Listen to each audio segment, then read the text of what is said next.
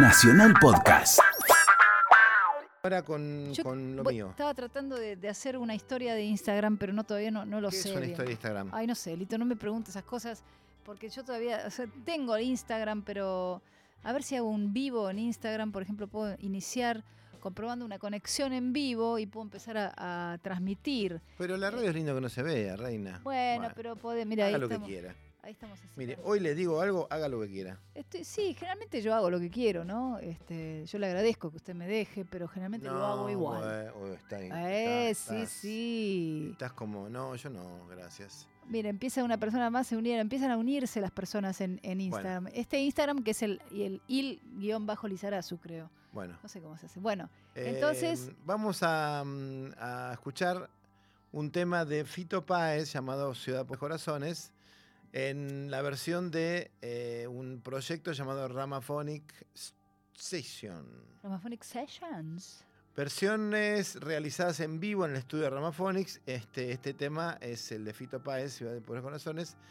Y en estas sesiones eh, participan un montón de otros músicos eh, en distintas canciones. En este participa Lula Bertoldi, Ay, eh, de. Lucas Sativa, eh, Alejandro Cruz de El Bordeaux, o el Bor, El bordo, porque era el Bordolino. del bordolino.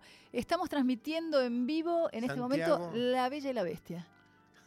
Santiago eh, de Saltalabanca. eh, le pusieron la voz al cover de la clásica canción del Rosarino junto a Nico Taranto de Infierno 18 en batería, Bambi Moreno eh, de Tambiónica, Sí. eh, Hernán Rupolo, ex eh, con orquesta, y Gerardo Faraes.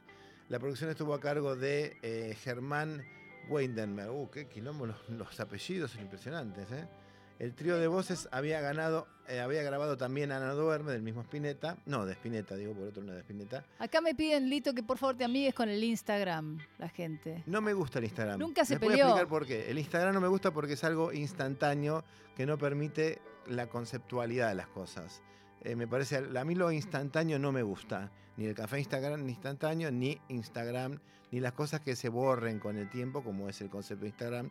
No estoy de acuerdo con el Instagram. Así que Bueno, pero yo puedo jugar tranquila acá con todos. Pollo, Hugo, se unen, eso la gente se hace lo que ríe. quiere siempre. Saludos para los chicos de Belaria. Bueno, En fin, nos saludamos todos. Bueno, entonces vamos a escuchar ese tema, Lito, ¿qué ¿cómo no? parece? Ah, escuchémoslo, es del año 2016.